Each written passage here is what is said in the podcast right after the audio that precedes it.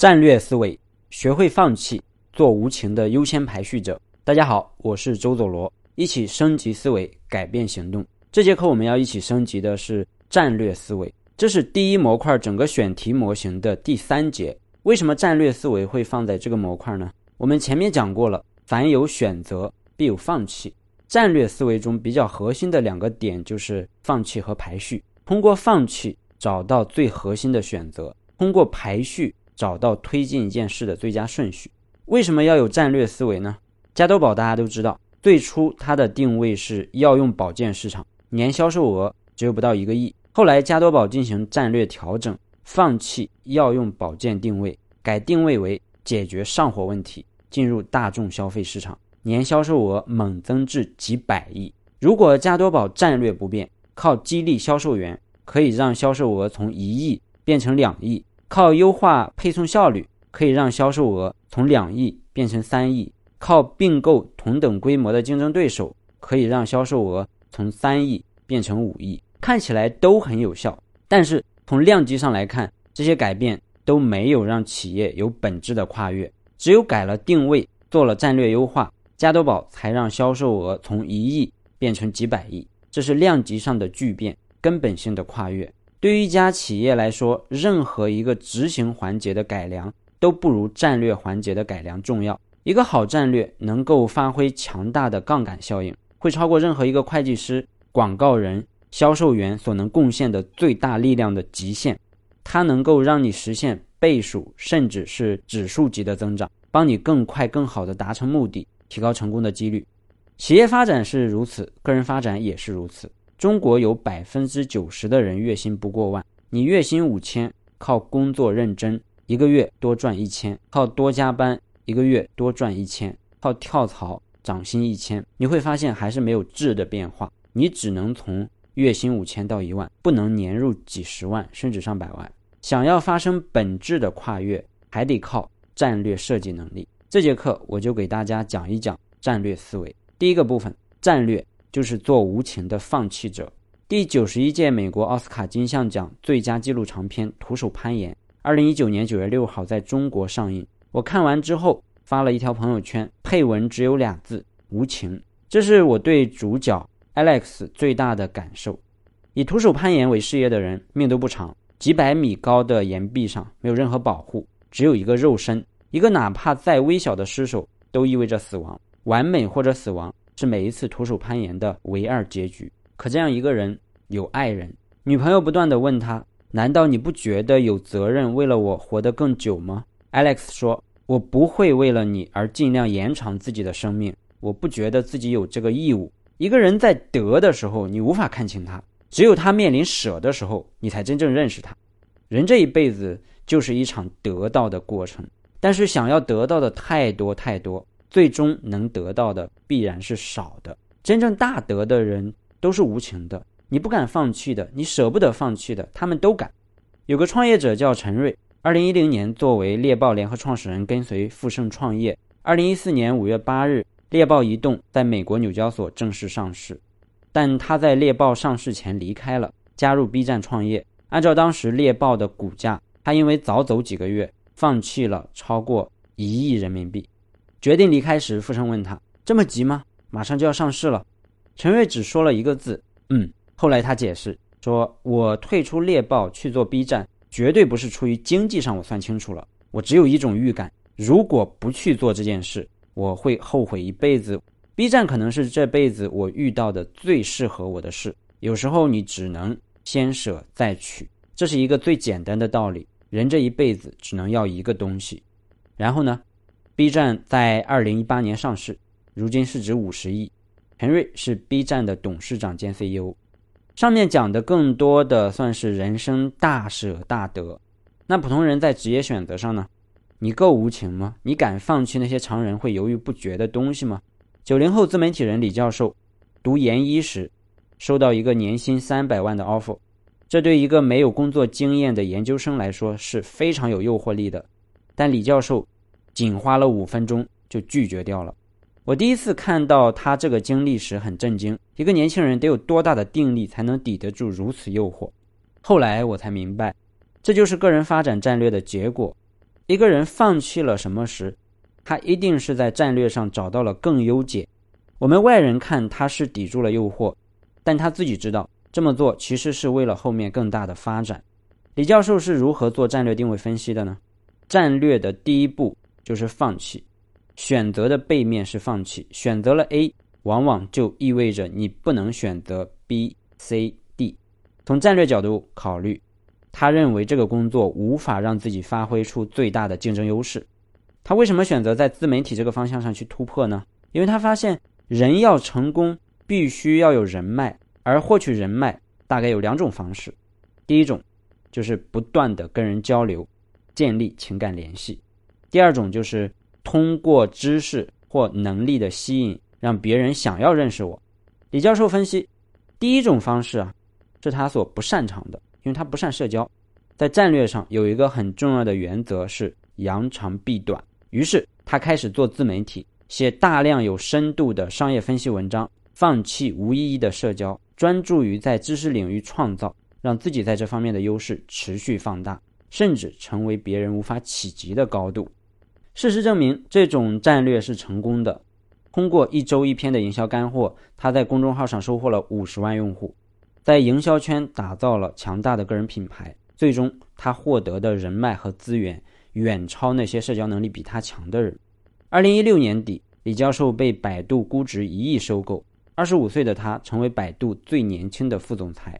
战略思维的第一步就是学会放弃，不管人生还是事业，你不可能什么都要。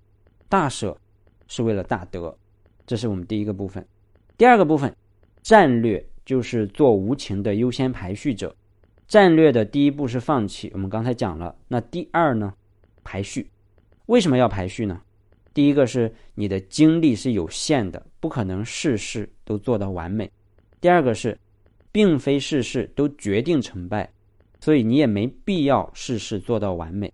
所以呢，先排序再做事。创业后，我最大的一个感受啊，就是太太太忙了，时间永远都不够用。有一天，我突然想，我现在只是一个十人的团队，就这么忙，是不是不太正常呢？我也没做多大的事业啊，所以我就去研究。研究完，我在墙上挂了一张纸，上面写了一句话：“巴菲特都比你有时间。”我用来警告自己。每当我特别忙的时候，我都这样提醒自己，让自己反思是不是被繁忙的工作杀死了。巴菲特是如何不被繁忙的工作杀死的呢？做无情的优先排序者。第一步，写下你的二十五个目标。第二步。认真排序，选出前五个目标。第三步，不惜一切代价的避免做后二十个，除非你已经成功的完成了前五个目标。有很多人从来没做过这样的排序，所以成年累月的做着无关紧要的工作。还有一些人做过这样的排序，但是在第三步的执行上做得很差。他们虽然知道自己最重要的目标是什么，但总是忍不住做那些次重要的事情。二零一九年三月，我想从一个自媒体账号转型，做一家内容加教育的公司，所以我要从一个人加一个助理，变成一个团队。有一天发现，我的团队建设比较慢，为什么呢？我每天需要写稿子、写分享、写课程，我还要听课、看书、见人、聊天、学习等等。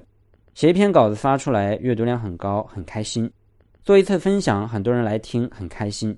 写课很重要，所以抓紧写；听课、看书都是必须的，不学习不能成长啊，等等。所以每一件事都诱惑着我去做，我也真的会忍不住去做。我发现我在走一条繁忙但必死无疑的路。我用巴菲特的方法反思自己，我把一件事的优先级提到了第一位，这件事就是招人。当写稿子和写招聘文案有时间冲突时。我选择写招聘文案。当写课程和筛选简历有冲突时，我选择筛选简历。当听课、看书、学习和面试有时间冲突时，我选择面试。所以，我后面很快组建了一个超过十人的团队。当然，我现在还是一个小团队，但是做了战略排序后，我自己跟自己比，确实进步了很多。巴菲特从他的日程表上划掉了几乎所有 CEO 必须完成的任务，他几乎不与分析师交谈，他很少接受媒体采访，他几乎不参加行业活动，他几乎不出差，除非特别必要。他几乎不像典型的 CEO 那样参加很多内部会议。任何时候，我们都应该做一个优先排序者。我有两个写作训练营，每次开营直播，我会做一个分享。我有时候会告诉大家，最近有新电影上映，特别好看，但你别去看；最近有本好书特别好，但你别去看；周末有朋友约你去吃饭，社交一下挺好的，但你最好别去。你之前买的好课应该听完，但最好先别听了。你其他的学习计划最好暂停一下。为什么呢？是的，以上这些事都值得做，但你的精力有限。你必须有所放弃，才能在这一期训练营里得到最快的成长。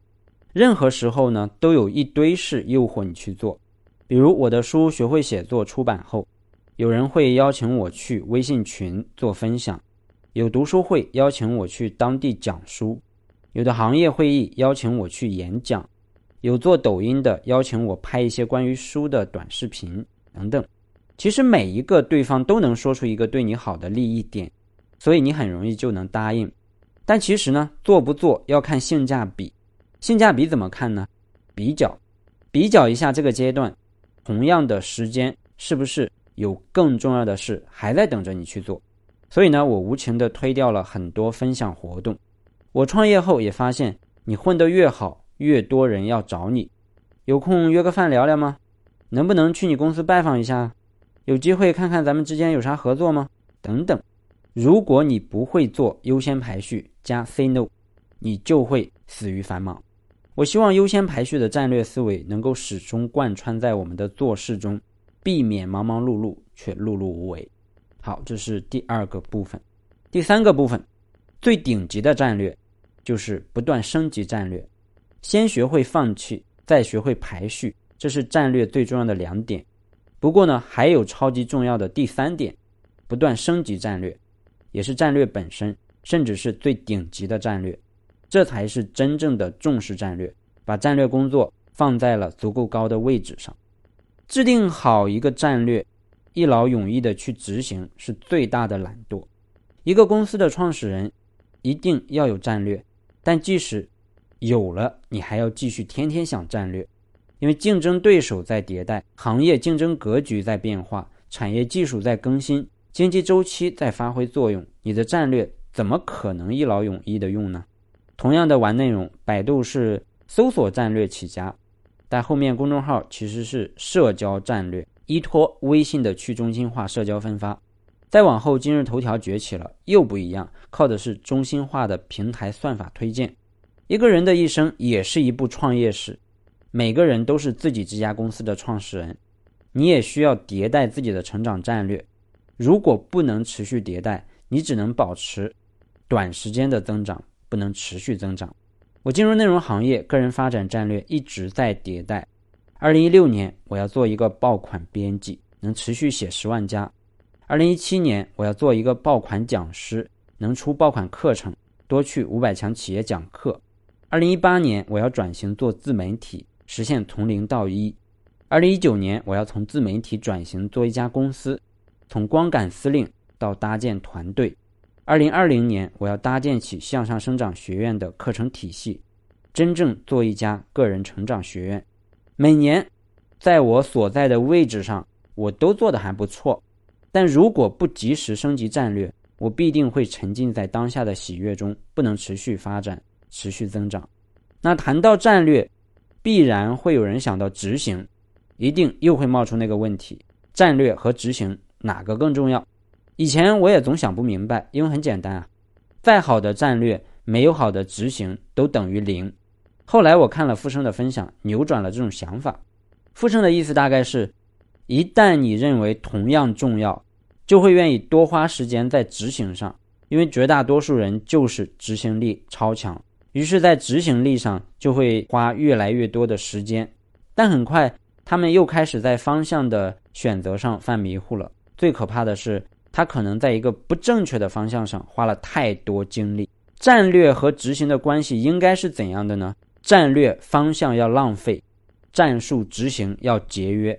因为战略如此重要，所以花很多时间想方向。一个方向研究完放弃了，没事儿，值得；研究了很多方向，最终会舍去很多，值得，也没事儿。这叫战略方向要浪费，执行呢，只做对的事情，不允许浪费。其实做战略的意义就是不让执行有太多浪费。任何时候资源永远稀缺，一旦确认一个机会点后，不要有任何犹豫，把所有资源投入到过局点上，尤其自己的资源。想尽所有办法，努力到无能为力，把战略变成现实。好，这就是我们这节课的内容。希望大家从此之后拥有战略思维。最后，我们有一个小的思考：升级思维的目的是行动的改变。那么，听完这节课，停下来想想，自己是不是在战略上花的时间太少太少了，以至于一直忙忙碌碌，所以碌碌无为。你可以拿出一张纸来画一画，未来三五年你对自己的期待是什么？如果要实现做事的战略排序，应该是怎样的？要把时间更多的花在哪里？哪些是你要在接下来要更多放弃的？欢迎你在留言区写下你的思考。最后，还是希望课程如果对你有用，欢迎把课程推荐给你的朋友。感谢，我们下节课再见。